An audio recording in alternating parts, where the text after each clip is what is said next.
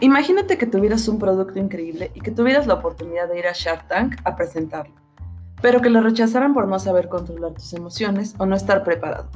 Mi nombre es Analia Aguilar, estudio Administración de Empresas y hoy les vengo a hablar acerca de Adam, un emprendedor que lleva una idea que era volar a los tiburones, una patineta portátil que pondrá fin a la hora pico. Y les voy a contar lo que yo haría si estuviera en sus zapatos. Les voy a mencionar cinco cosas que aplicaría para que los tiburones aceptaran esta idea. Primero que nada, llegaría con mucha seguridad y confianza, pero sin verme forzado, pues esto podría hacer dudar a los tiburones de la velocidad de mi personalidad.